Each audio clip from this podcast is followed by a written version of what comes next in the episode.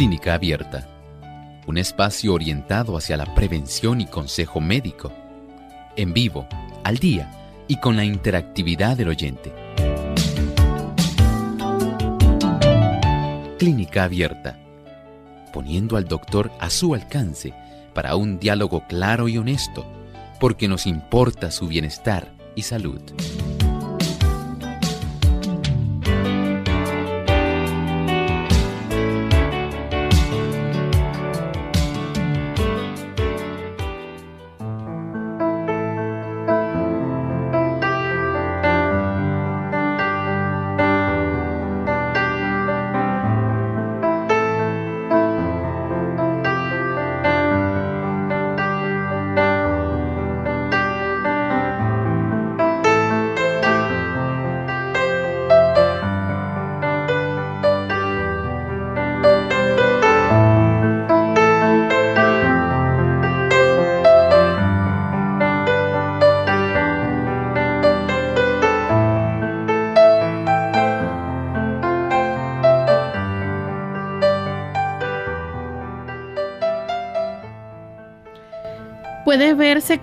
Falta de respeto o de una actitud negativa, pero el mal humor, la irritabilidad pueden ser algunas de las señales que muestren los niños que tienen depresión. Hoy en Clínica Abierta vamos a estar hablando de este interesante tema.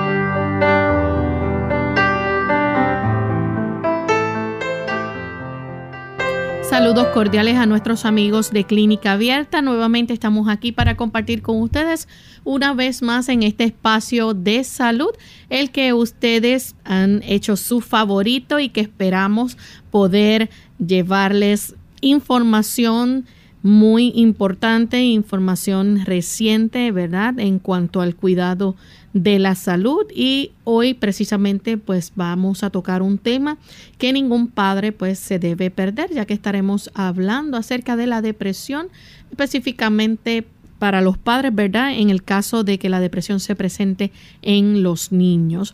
Enviamos saludos cordiales a nuestros amigos que nos sintonizan en Colombia, nos escuchan a través de la iglesia de Barranquí y también Gospel Radio Internacional. También sígueme 96.5 y sus repetidoras en Arauquita, Fortultame, Saravena y Arauca. Así que para nuestros amigos un gran saludo y esperamos que puedan disfrutar de nuestro tema en el día de hoy. Vamos entonces en este momento a compartir el pensamiento saludable de esta hora.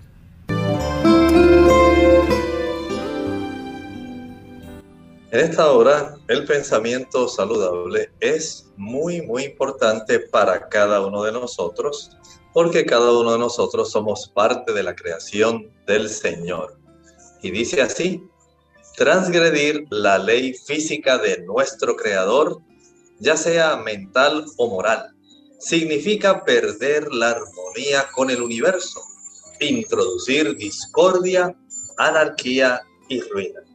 Debemos comprender que cada gobierno, en cualquier país del mundo donde usted vaya, tiene una constitución, tiene una serie de leyes que son sumamente importantes para facilitar la convivencia que reside en ese lugar. El ser humano, donde quiera que viva, tiene que tener unas leyes que le faculten para poder estar teniendo esa oportunidad de convivir. Así ocurre también en el universo. En el universo y especialmente hay leyes muy importantes, leyes morales que garantizan nuestra relación con Dios. Aquí en cada uno de nuestros diferentes países, aunque cada gobierno tiene su capacidad de tener esos pronunciamientos donde tienen leyes regulatorias para la ciudadanía, también el Señor las tiene en el aspecto de la salud. Y esas leyes regulatorias para la salud básicamente garantizan el que usted y yo podamos tener una salud total completa. que no debemos sencillamente pasar por alto. Ya hemos hablado de ellas, cómo tenemos que aplicar, número uno, la temperancia. Las cosas buenas las usamos con moderación, las malas las evitamos. Y esto incluye prácticas y productos. Por otro lado, una buena alimentación que pueda ayudarnos a mantener una buena salud. Segundo, una ingesta adecuada de agua. Tercero, tener una buena actividad física. Y si esa actividad física se realiza al aire libre y al sol, mucho mejor. Si además de esto descansamos lo suficiente, entonces ya tenemos un conjunto de factores que van a ser potenciados por la intervención del Señor. Recuerden que el Señor es el que garantiza que estos siete factores puedan ser reales y puedan convertirse en el beneficio de una salud holística, una salud completa, una salud integral. Y con esto en mente, pues entonces vamos a comenzar con nuestro tema para el día de hoy. Hoy vamos a estar hablando acerca de la depresión. Es importante destacar, ¿verdad?, que es normal que a veces los niños se pongan tristes o se desanimen en algunos momentos, ¿verdad? Pero ¿cuál es la diferencia de esto a que un niño entonces esté en depresión? ¿Qué es la depresión? Bien, cuando nosotros pensamos en esto que Lorraine acaba de mencionar, sí es cierto que sabemos que a veces los niños pueden estar tristes, en otras pueden estar desanimados, y de vez en cuando usted los ve decaídos y usted dice, algo está pasando con Jorgito, algo está pasando. Pero cuando los sentimientos y los pensamientos, queridos padres, porque hoy estaremos hablando más enfocados a la depresión en niños, cuando usted nota que esos sentimientos y pensamientos negativos comienzan a prolongarse y duran más de dos semanas, entonces entendemos que esto va a estar limitando la capacidad de este niño para funcionar con normalidad y esto sencillamente puede ser una depresión que usted como padre pudiera comenzar a detectar para poder ayudar a su retoño. Usted a veces no sospecha que estas cosas puedan ocurrir en niños, pero sí pueden ocurrir. No son condiciones de adultos exclusivamente. Tenemos también que los niños pueden sufrir depresiones y estas depresiones en realidad debemos como padres tener el ojo clínico para poder ayudarlos a salir de las mismas, porque al igual que un adulto, ellos también necesitan ayuda. ¿Cuál es el principal signo entonces que nosotros podemos detectar en un niño que esté deprimido? Bueno, veamos. Si ya nosotros sabemos que este asunto de la depresión, podemos decir que es un trastorno en el estado de ánimo de un niño. Su principal signo, estar observando una tristeza prolongada en este niño. Eh, y no solamente eso, el niño puede verse desanimado, puede verse irritable. Y si esto se prolonga durante semanas, a veces puede llegar, Lorraine, a manifestarse por tiempos mucho más largos, meses, y a veces mucho más tiempo. Así que esa señal de esa tristeza, de ese desánimo, de esa situación donde el niño se observa irritable, pero que es de una manera prolongada. No es asunto de que el niño un día usted lo vio desanimado, que lo vio irritable, que lo vio decaído. Aquí tenemos una situación donde esto se está prolongando. Esto se manifiesta en el tiempo. Si dura mucho tiempo, esto es lo que hace la diferencia si ese estado de ánimo está decaído y sigue durando tiempo, ojo, abra bien sus ojos porque es probable que su niño esté desarrollando una depresión. Doctor, entonces, ¿cómo puede afectar la depresión a los niños? ¿De qué manera, verdad, puede llegar a afectarles y hasta qué grado interfiere, hasta qué nivel interfiere? Bueno, noten bien, si este niño que su estado de ánimo Básicamente usted lo ve triste, desanimado, irritable. Y esto ya está interfiriendo con su nivel de energía, con su capacidad, digamos, en la escuela, de él concentrarse, de él tener esa capacidad de distinguir cuando él está, por ejemplo, en el hogar de sus funciones allá en el centro de estudios, en su centro educativo.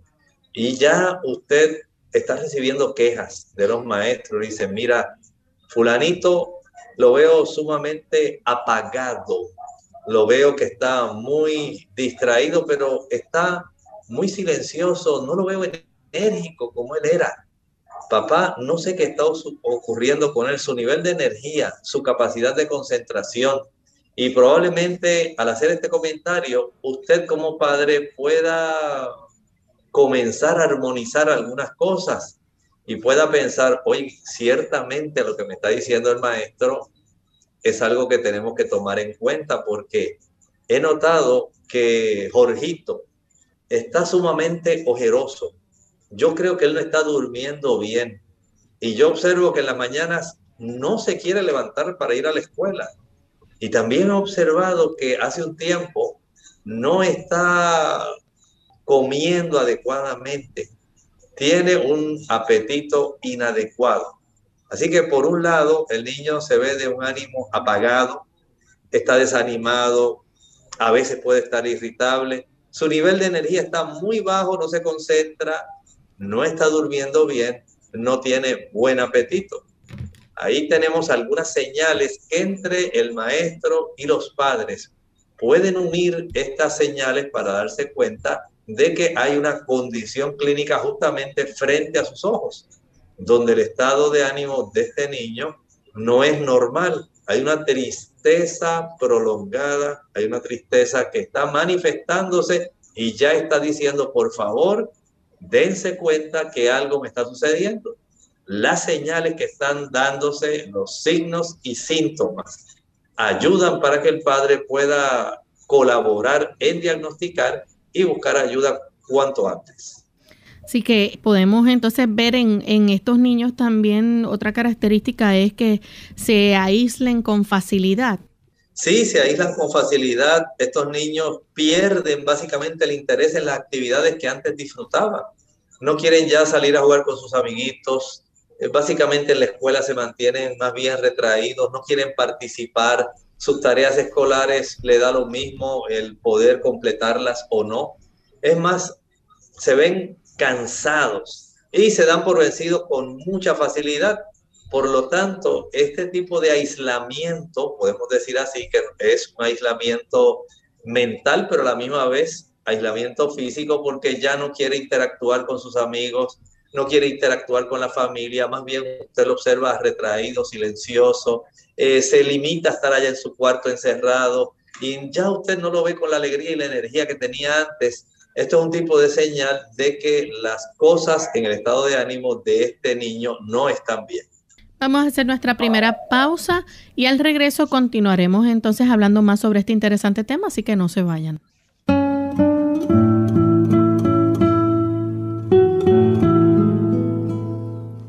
La clave de todo es la paciencia.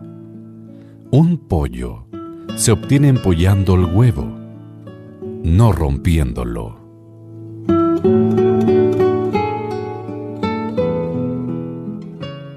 Ataques de pánico. Hola, les habla Gaby Zabalúa Godard con la edición de hoy de Segunda Juventud en la Radio, auspiciada por AARP cuando una amiga cercana se sintió mal en las afueras de un supermercado, lo primero que pasó por mi cabeza fue que era una víctima de ataque al corazón. Sin embargo, minutos después, en la sala de emergencia, mi sorpresa fue grande al enterarme de que mi compañera había sido presa de un ataque de pánico. Los síntomas de un trastorno de pánico suelen asemejarse a los de un ataque al corazón o al de otras situaciones médicas peligrosas. Las personas que padecen ataques de pánico sufren episodios inesperados y repetidos de temor incontrolable y abrumador, sin un motivo aparente, acompañados por síntomas físicos como palpitación, dolor en el pecho, mareos y falta de aire. Cuando la gente sufre reiterados ataques de pánico y experimenta grandes dosis de ansiedad, es aconsejable buscar ayuda médica y psicoterapéutica de inmediato. El tratamiento para los trastornos de pánico puede consistir en diversos tipos de medicación para normalizar los niveles de los procesos químicos cerebrales, al igual que sesiones de psicoterapia. El tipo de psicoterapia que se utiliza es la cognitiva conductal, que enseña a las personas a enfrentarse a los ataques de pánico de una manera diferente. El patrocinio de AARP hace posible nuestro programa. Para más información, visite www.aarpsegundajuventud.org. En profundo de tu corazón, sientes que la vida puede ser mejor.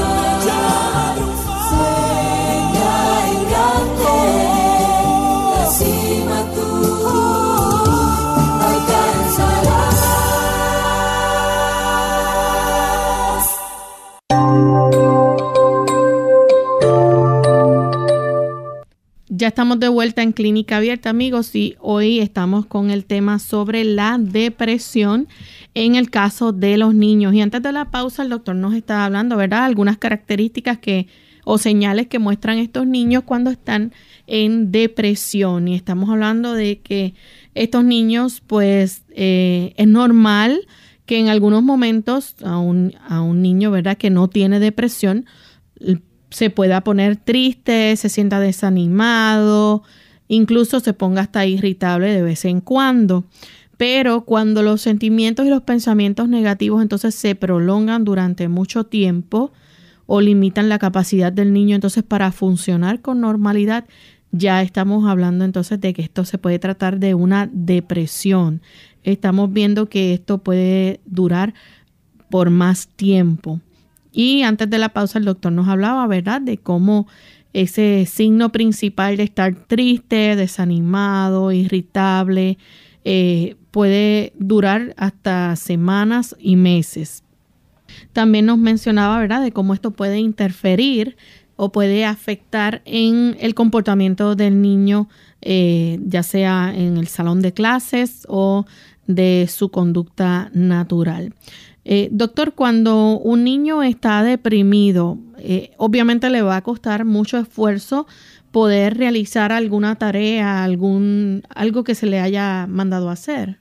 Estamos brindando todas estas claves para que usted como padre pueda estar consciente en poder diagnosticar cuanto antes si su niño está sufriendo algún tipo de depresión y esto sencillamente pues conociendo más o menos cómo es el estado de ánimo, tal como decía Lorraine, si usted nota que además de poder tener dificultad para concentrarse en sus tareas escolares, si se aísla de sus amigos, si se aísla de ustedes como familia, si tiene trastornos del sueño, si ya no está comiendo bien. Y básicamente usted como padre le ordena, le dice, por favor, Jorgito, necesito que hagas tal tarea. Y usted no nota que al niño le cuesta mucho esforzarse para poder hacer cualquier cosa, como que básicamente no, no tiene ningún tipo de ánimo. Es más, incluso aquellas cosas que el niño solía hacer antes y que él disfrutaba, pero que en este momento usted se da cuenta que hay algo raro ya como que no está tratando de hacer las cosas que él con tanto gusto hacía. A él le encantaba poder lavar el automóvil, mantenerlo siempre bien encerado, brilloso. Y ahora no, ni le interesa, le da igual, ni siquiera me comenta, papá, este, fíjate que el carro he notado que últimamente se está ensuciando más. ¿Me permite volver nuevamente a, limpiar el automóvil, no, ni le interesa ese aspecto. Es más, si además de eso usted nota que ya el niño se siente o le manifiesta a usted que ya se siente inútil, que se siente rechazado, que ya es básicamente hasta indigno de que alguien lo quiera. Ya estos son señales, signos y síntomas de que algo está ocurriendo ahí en esa mente tan juvenil. Y de esta forma hay que poder comprender que estos niños tienen una situación donde están tratando de analizar sus problemas. Miren, puede ser que en sus situaciones personales a ellos le parezcan cada vez los problemas cosas básicamente como si fuera una gran montaña, como si hubiera un gran precipicio, algo que prácticamente a ellos se les hace muy difícil poder conquistar. Y esto en relación a la realidad, usted dice, algo está pasando aquí. Ya cuando un niño llega a extremos, donde este tipo de situación lo lleva a autolesionarse, a él eh, cortarse, eh, introducirse objetos punzantes, cosas que usted dice, pero ¿qué le pasa? ¿Por qué está haciendo algo tan básicamente impensable si él no era así?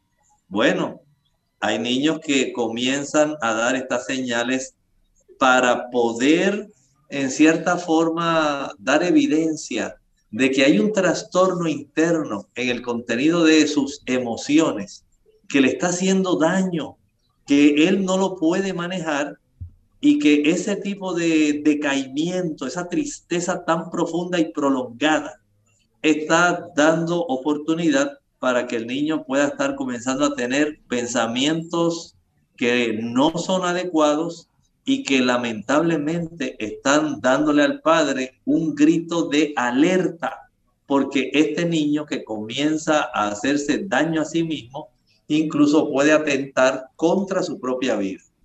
También, doctor, es difícil quizás para estos niños poder expresar eh, lo que están experimentando, lo que están sintiendo, debido a que la depresión pues se puede manifestar en diferentes formas. También puede ser difícil ver y es importante entonces eh, explicarle al profesional de la salud qué es lo que el padre está observando en el niño.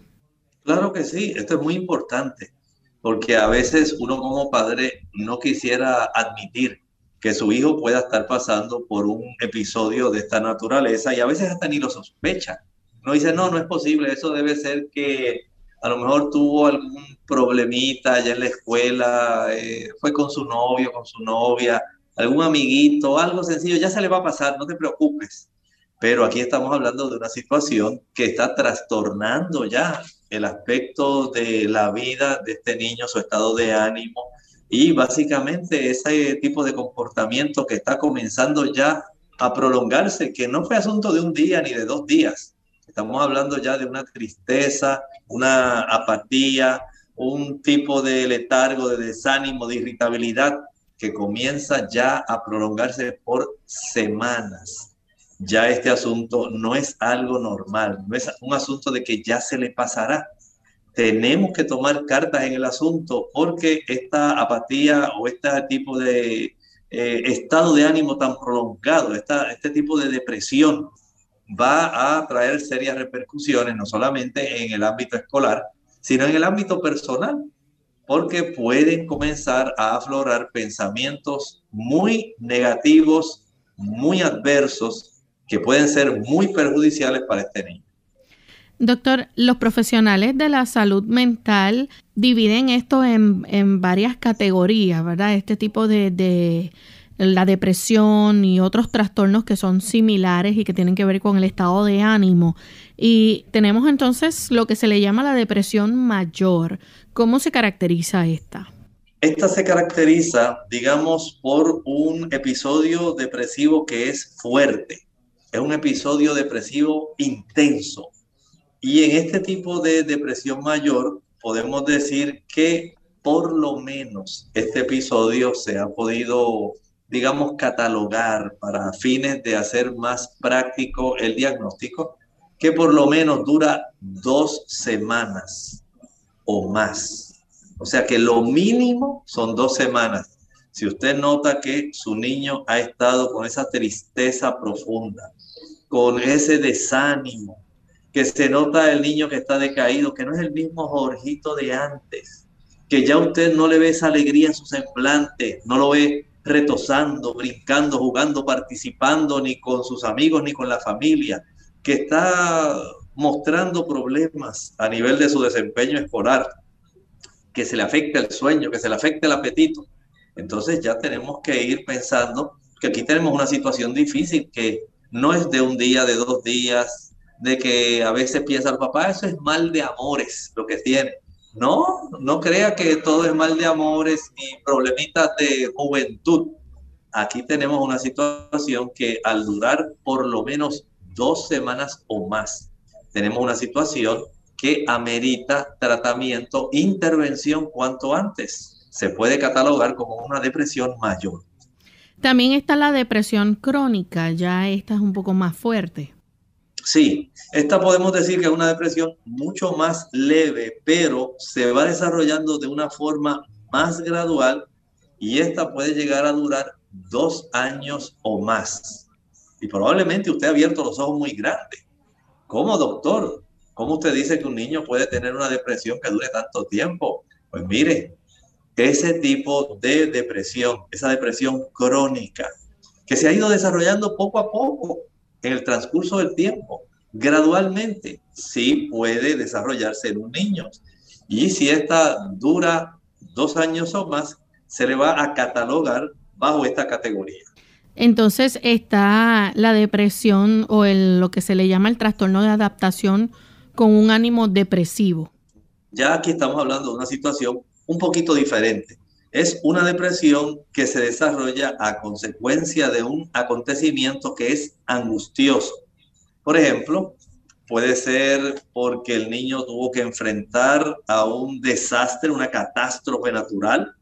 Digamos, él jamás había visto un huracán y ese huracán eh, fue tan fuerte, le llevó a su familia el techo del hogar, arruinó las cosechas de la cual dependían eh, sus padres para poder obtener ganancias y poder brindarles a ellos las comodidades y los servicios que ellos necesitan.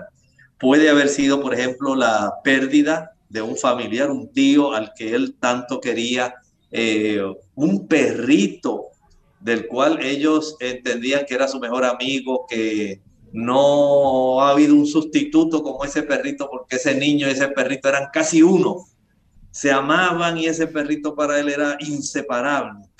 Y después de la pérdida de ese perrito, pues el niño ha, estado con este tipo de trastorno, se le llama trastorno de adaptación con ánimo depresivo. Noten cómo las situaciones que son, digamos, angustiosas, como una catástrofe natural, como la pérdida de un ser querido, pueden tener estas secuelas que pueden dar lugar a este tipo de variantes dentro del estado depresivo en un niño. Tenemos también otro tipo de trastorno. Este tiene que ver entonces el trastorno afectivo estacional y tiene que ver con, la luz solar. Claro, este eh, no se nota o no se aprecia tanto en las zonas así caribeñas, sí se anota más, se nota más, perdón, en áreas donde el clima es más templado, donde se observan más marcadamente las estaciones. Por eso tiene este tipo de, digamos, clasificación, trastorno afectivo estacional. Es un tipo de depresión que se relaciona, como bien decía Lorraine, con la exposición al sol. Se desarrolla cuando una persona se va exponiendo cada vez menos tiempo a las horas de la luz solar especialmente en los meses de invierno. Piense en esos lugares, digamos, eh, cercanos al círculo polar, esos países del norte de Europa, lugares de Canadá, eh, lugares de Alaska y otros lugares donde eh, se prolonga básicamente el invierno durante meses, no solamente tres, cuatro meses.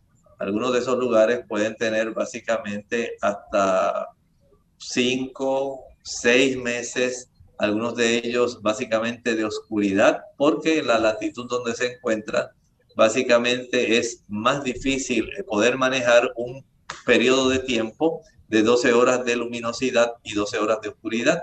Y sabemos que la presencia del sol tiene un efecto no solamente en el aspecto de la cronobiología, que eso está íntimamente relacionado con los ciclos circadianos que nosotros tenemos en nuestro cerebro, sino también que esa intensidad de luz facilita que haya el desarrollo de neurotransmisores de cantidades de serotonina, de dopamina, de acetilcolina, de endorfinas, que son muy importantes para nosotros sentir felicidad, buen ánimo, eh, sentir ese placer, recompensa. Y lamentablemente cuando usted no se expone adecuadamente al sol, todo esto comienza a perjudicar. Ya se han hecho bastantes estudios, Lorraine, donde se ha podido constatar de cómo aquellas personas que viven en países donde hay bastantes días de oscuridad y donde hay muchas horas cada día de oscuridad, porque no es necesariamente que el sol no salga en esos lugares, pero la cantidad de luz solar a la cual se expone la población es muy corta y en muchas ocasiones la salida del sol y la puesta del sol, digamos, es tan breve el tiempo que está expuesta la persona que cuando llega la hora que todavía el sol está, ah, digamos, en el ámbito celeste, a veces es hora de que ellos tengan que dormir y cuando se levantan ya es un horario nuevamente nocturno. Así que este tipo de trastorno de exposición entre el ciclo diurno y el ciclo nocturno puede facilitar el que haya este tipo de trastorno afectivo estacional. Así que ciertamente que Dios no se equivoca, ¿verdad? Cuando a través de sus remedios naturales eh, la exposición a la luz solar es tan importante también. Hasta nuestro estado de ánimo puede eh, variar. Vamos a hacer nuestra segunda pausa y cuando regresemos vamos a continuar con este interesante tema, así que no se vayan, si ustedes tienen preguntas, es el momento también para compartirlas. El agua es igual a salud, tanto por fuera como por dentro. Aplicarla externamente por medio del baño diario ayuda a tener una buena higiene. Ingerirla en suficiente cantidad como de 6 a 8 vasos entre las comidas es la sugerencia para proveerle a tu cuerpo.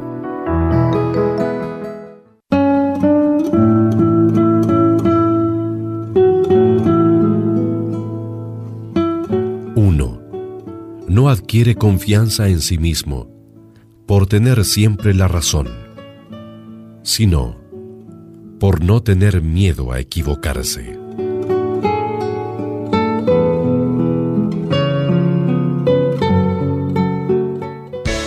Unidos con un propósito, tu bienestar y salud. Es el momento de hacer tu pregunta llamando al 787-303-0101 para Puerto Rico, Estados Unidos 1866-920-9765 y llamadas internacionales al 787-763-7100 o al 787 282 5990. Clínica Abierta, trabajando para ti.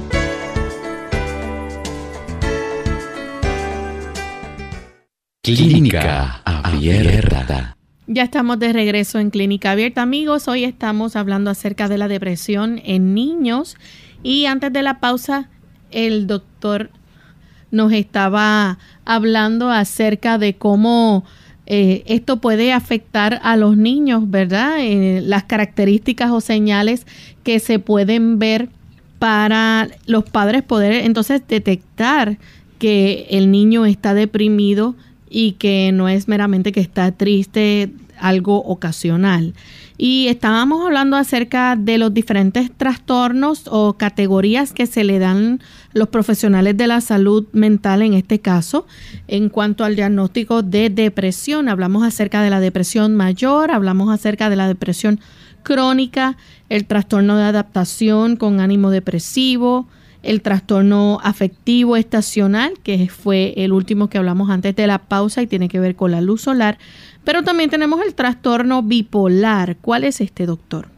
Aquí estamos hablando de un joven o un niño que está sufriendo de depresión mayor, pero este tipo de situación de trastorno de su estado de ánimo se alterna con episodios donde él está sumamente eufórico, energético, muy alegre, demasiado exagerado.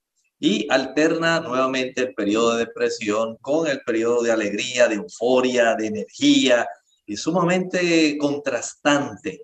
Así que una depresión mayor estuvo un tiempo bien encerrado en el cuarto, no quería saber de nadie, que nadie le hablara, casi no quería comer, se notaba desaliñado, muy triste. Le duró más de dos semanas su episodio de esta depresión mayor y ahora de momento es todo lo contrario, se fue al otro polo. De ahí entonces que vemos que se trata trastorno bipolar, así como un imán tiene un polo negativo y un polo positivo. Así, en este tipo de trastorno hay dos polos totalmente opuestos. Uno de ellos, una depresión mayor, alternando con un episodio de euforia, energía, alegría exacerbada. Esto es lo que da también, eh, digamos, es el, es el mismo tipo de diagnóstico. A veces se le llama también una depresión maníaca o depresión bipolar. De esta forma podemos incluso observar que en niños y en jóvenes puede darse este tipo de trastorno. Vean que la sensibilidad de nuestro sistema nervioso básicamente puede ocurrir un trastorno que no es exclusivo solamente de adultos vemos que las manifestaciones pueden ocurrir en niños y en jóvenes. También está el trastorno de desregulación del estado de ánimo disruptivo, pero antes de hablar de este, vamos a recibir la llamada de González que se comunica de San Juan, Puerto Rico. Adelante, González. Sí, buen día y gracias.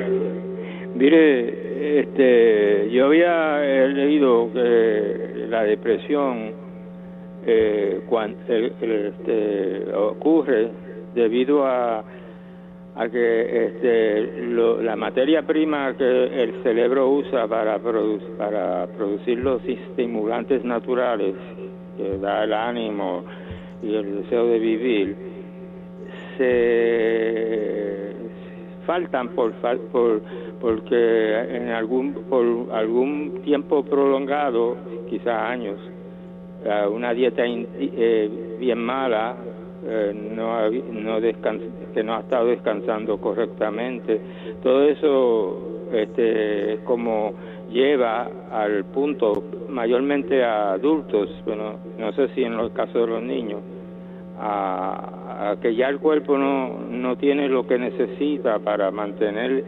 ese, ese deseo de vivir, ese ánimo, esa ganas, esos estimulantes. ¿Es, cierto eso? Gracias. Muchas gracias, señor González.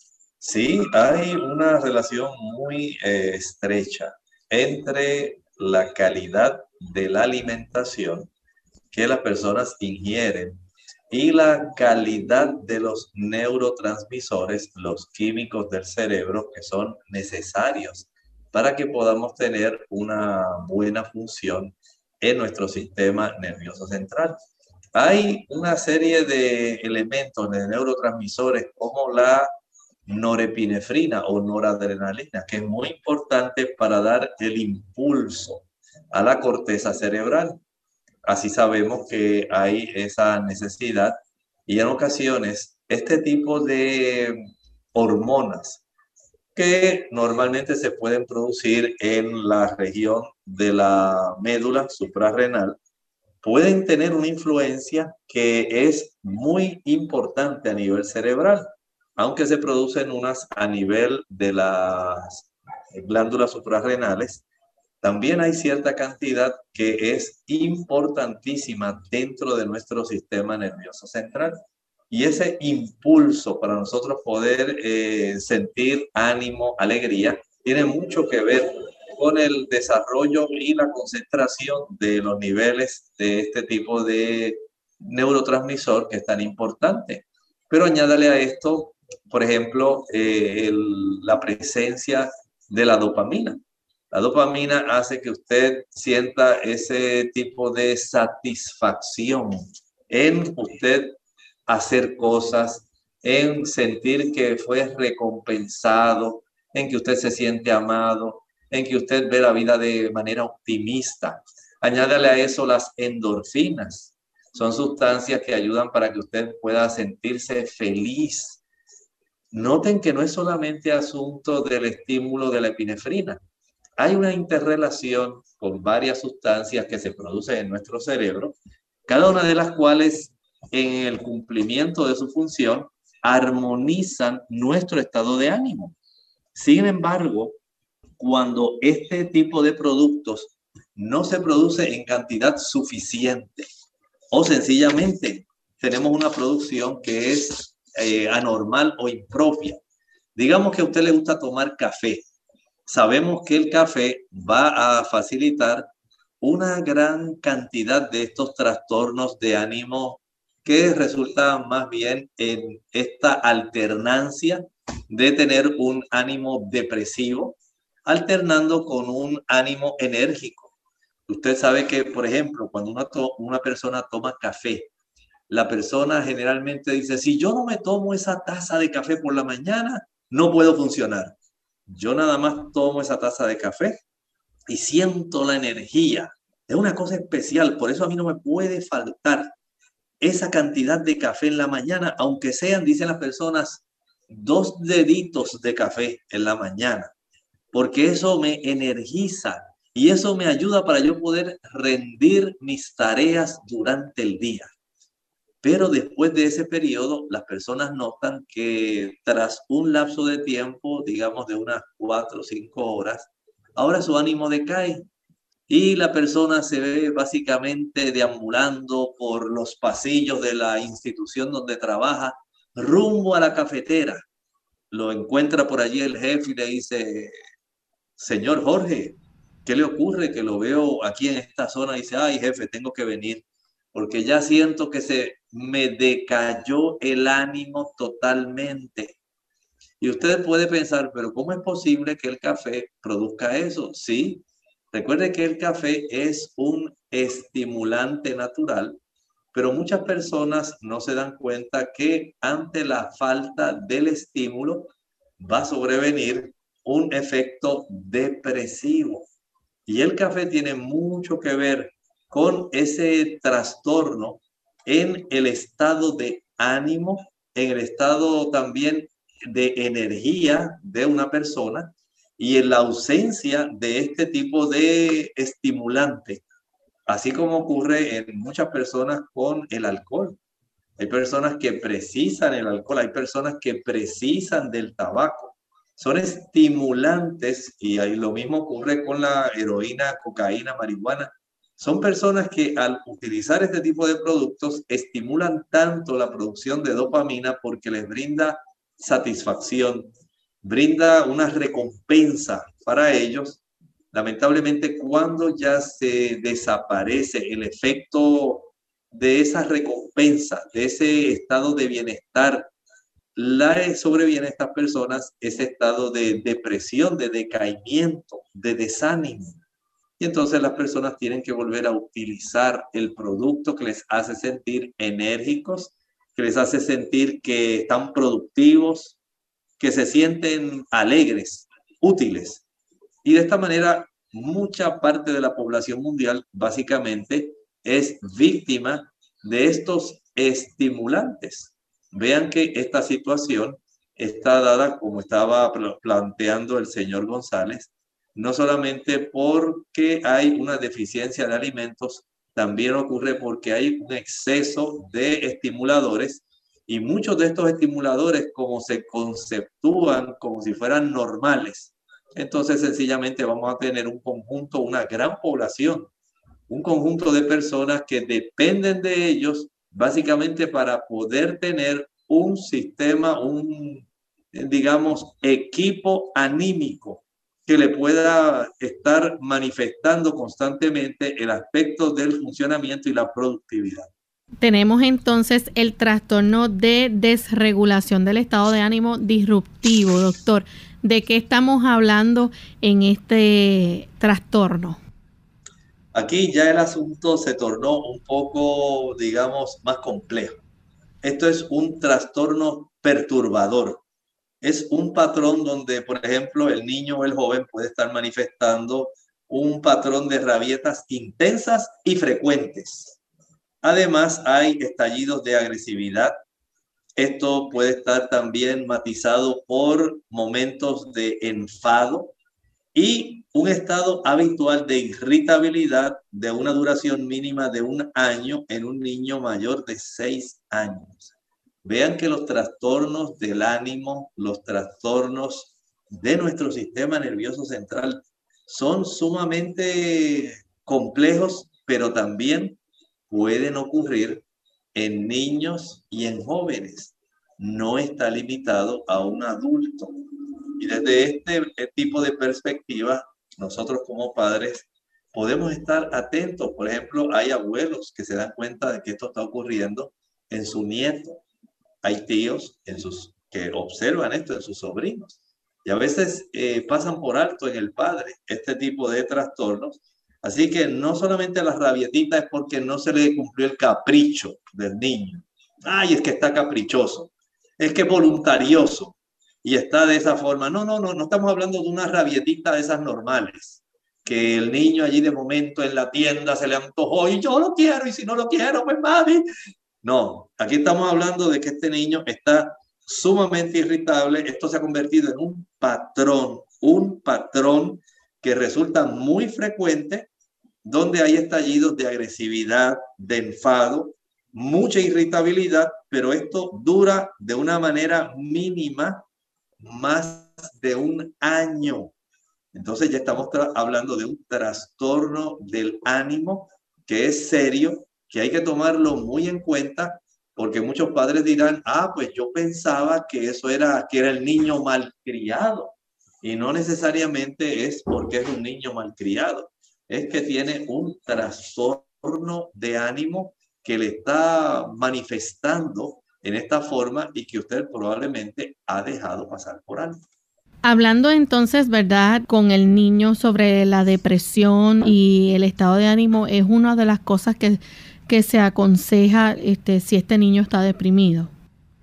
Sí, mire, este tipo de situación donde el niño está, digamos así, con este trastorno eh, de depresión o cualquiera de estos otros trastornos, hay que darle atención, hay que darle los cuidados que sean pertinentes, porque recuerden algo, a veces este tipo de trastornos y estos problemas van a seguir y van a empeorar cuando no se tratan. De ahí entonces la importancia que tiene el que nosotros comprendamos que el padre, aunque no sea médico, aunque usted no sea psiquiatra ni psicólogo, pero si usted nota, nota, perdón, que está ocurriendo este tipo de conducta, este trastorno en el estado de ánimo en su hijo, en su nieto, en su sobrino. Y usted sabe que esto no es normal, se está prolongando más de dos semanas. Y usted ve que este patrón ha seguido. Bueno, hay que darle un tipo de atención cuanto antes, porque esto de seguir así va a traer repercusiones muy serias. Sí que es importante entonces que concrete una cita con su pediatra. Claro que sí, esto es muy importante. No solamente a veces con el pediatra, el pediatra eh, sí tiene esa capacidad, ese entrenamiento para poder detectar no solamente trastornos eh, físicos, como que el niño tiene un catarro, una pulmonía, una amigdalitis, o que el niño está desarrollando artritis reumatoidea juvenil, hay también estas condiciones que el pediatra al comenzar a preguntarle al padre ante el planteamiento del padre, mire, Jorgito, estoy notando que está ocurriendo esto, esto, esto y esto otro. Esto nos tiene a nosotros preocupados porque él no era así. Y ya esto entonces comienza el pediatra a preguntar cuánto tiempo lleva en ese tipo de conducta. ¿De qué otro tipo de situaciones se acompaña, qué ustedes han observado, cómo está su desempeño escolar, cómo está su relación con sus amistades, cómo está él comportándose directamente en el hogar. Entonces ya este tipo de información, eh, la revisión que le hace el médico, por supuesto, observa el estado de ánimo, nota si el niño ha bajado mucho peso porque ya se le fue definitivamente el tener el apetito que antes tenía y ya no come y ya no duerme igual que antes. Todo esto entonces comienza ya a darle señales también al pediatra para que pueda contactar, evaluar y hacer algún tipo de eh, referido a algún psicólogo o psiquiatra que pueda ayudar al niño en su condición para evitar problemas que puedan seguir prolongándose y evitar trastornos, complicaciones que se pueden desarrollar. Es importante, ¿verdad?, que ese padre este, se ponga en contacto con un especialista de salud mental. Eso es muy, muy importante. Recuerden que la depresión puede mejorar, pero si usted lo deja sin tratar, va a empeorar. Un psiquiatra o un psicólogo de niños o adolescentes va a estar evaluando a su hijo y le va a recomendar un tratamiento. De esta manera podemos entender que desde ese ángulo, usted dice, no, pero no es que mi hijo esté loco. Nadie está diciendo que está loco. Nadie está diciendo que por ir a un psiquiatra él ya es catalogado como un enfermo mental. No, señor. Ellos tienen que recibir ayuda. Los terapeutas van a tratar esta depresión y otros trastornos que también ocurren que tienen que ver con el estado de ánimo, de tal manera que este tipo de situación, digamos, va a requerir la psicoterapia. A veces puede utilizar medicamentos, pero en otras ocasiones puede ser una combinación de psicoterapia con medicamentos. No necesariamente quiere decir que ya eh, como ocurre con algunos padres, no, pues ya le van a dar un montón de medicamentos que van a traer consecuencias muy serias. Sí es cierto que hay medicamentos que pueden traer trastornos serios, pero también hay medicamentos y yo he podido observar cómo muchas personas, niños, jóvenes y adultos, tienen ciertas situaciones que primero hay que estabilizarlas hay que asesorar a los padres respecto a la importancia que tiene el tratamiento. Y es que ese tipo de, digamos, asesoramiento para estos padres es muy importante para que el padre pueda comprender lo que está ocurriendo con su hijo, para que lo pueda apoyar, para que pueda facilitar que el niño pueda responder adecuadamente y darse cuenta de que él como padre debe entender que su hijo ahora está atravesando por un periodo depresivo y que esos periodos depresivos deben ser eh, adecuadamente enfrentados, de que se le van a brindar herramientas, como dije, de psicoterapia y si es necesario medicación para poder facilitar que el hijo que él tanto ama, el nieto que él tanto aprecia, el sobrino, que es su sobrino especial, pueda nuevamente volver a ser como era antes. Desde ese punto de vista, este tipo de acoplamiento entre el profesional de la salud, el profesional terapeuta, los medicamentos, la psicoterapia, pueden entonces, junto con el interés y el ojo clínico del padre, darse cuenta de que sí hay ayuda para su hijo y de que él se constituye en una pieza clave para poder ir monitoreando con qué frecuencia el joven, el niño está sufriendo esto, cuánto está cooperando en el aspecto de su psicoterapia, si se está tomando o no sus medicamentos, cuánto está ayudando para poder mejorar su situación que tiene en su estado de ánimo. ¿Hay formas de ayudar a, a su hijo adicional que los padres puedan usar? Claro que sí, mire, si bien el tratamiento del terapeuta es muy importante, el padre tiene un papel bien importante. Allí usted sencillamente va a estar tratando de seguir las pautas que sean sencillas, pero que sean poderosas, que puedan ayudar a su hijo a enfrentar la depresión. Y entre ellas, como estaba hablando el señor González, hay que tener esa perspectiva de que la alimentación es muy importante si usted no le brinda al cerebro la oportunidad de poder generar aquel cúmulo de neurotransmisores y de sustancias que ayuden para que se puedan producir eso es, esos tipos de químicos que ayuden para que pueda estar funcionando adecuadamente, entonces hay problemas. Sabemos, por ejemplo, que los omega 3 son muy importantes una dieta que tenga, digamos, eh, almendras, que tenga nueces, que el niño aprenda a comer batata, que aprenda a comer aguacate, que comience a tomarle el gusto a las espinacas, que utilice semillas de linaza, que utilice habichuelas soya. Todo esto va a ir ayudando para que ese sistema nervioso central comience a producir sustancias que son más, eh, digamos, asimilables y que son esenciales para que pueda producir estos neurotransmisores. A eso añádale la importancia que tiene que pueda dormir lo suficiente. El sueño, si ese muchacho o ese joven está conectado a un monitor de su teléfono móvil, de su celular, al de la computadora, durante muchas horas, ya usted sabe que esto va a trastornar, no va a facilitar que él en la noche pueda dormir adecuadamente.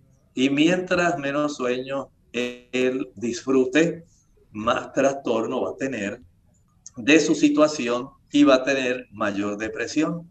Añádale a eso también la falta de ejercicio físico. Aquí tiene usted otro tipo de factor que es imprescindible. Si bien es importante una, una nutrición adecuada, un buen sueño, pero la actividad física que colabore con esas capacidades que tiene el cuerpo en transportar los omega 3, eh, facilitar también productos como aminoácidos que ayudan para producir la noradrenalina, la dopamina, ayudar para que el cuerpo pueda producir endorfinas. Entonces, el cuerpo mediante el ejercicio va a lograr todavía un acúmulo mayor. Disfrute el tiempo que usted como padre pasa junto con sus hijos. Y algo muy importante, Lorena, hay que ser muy paciente y compasivo. Recuerde que usted está tratando con su hijo, con su nieto, con su sobrino. Y estas cosas que se desarrollan en el transcurso del tiempo no se arreglan de un día para otro. También requieren para componerse tiempo. Ya hemos llegado al final de nuestro programa. Agradecemos entonces al doctor por orientarnos en este tema, a ustedes amigos por la sintonía y queremos invitarles a que mañana nuevamente nos acompañen a la misma hora. Tienen una cita con nosotros para presentar sus consultas y preguntas. Así que de esta manera concluimos y finalizamos escuchando esta reflexión para meditar. Cuando Jesús se identifica ante Juan, a quien le está mostrando la visión del Apocalipsis, dice el, capítulo 1 y el versículo 18.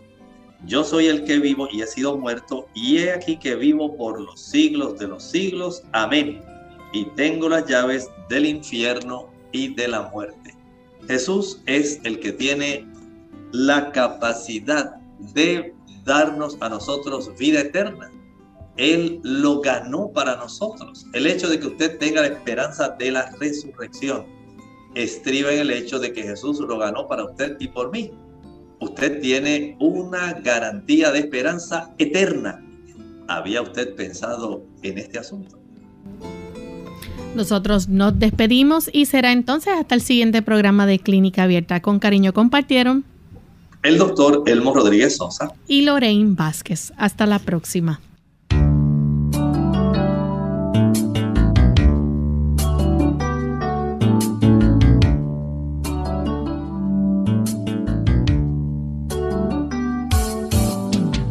Abierta. No es nuestra intención sustituir el diagnóstico médico. Antes de poner en práctica cualquier consejo brindado en este programa, usted debe consultar con su médico. Hasta la próxima.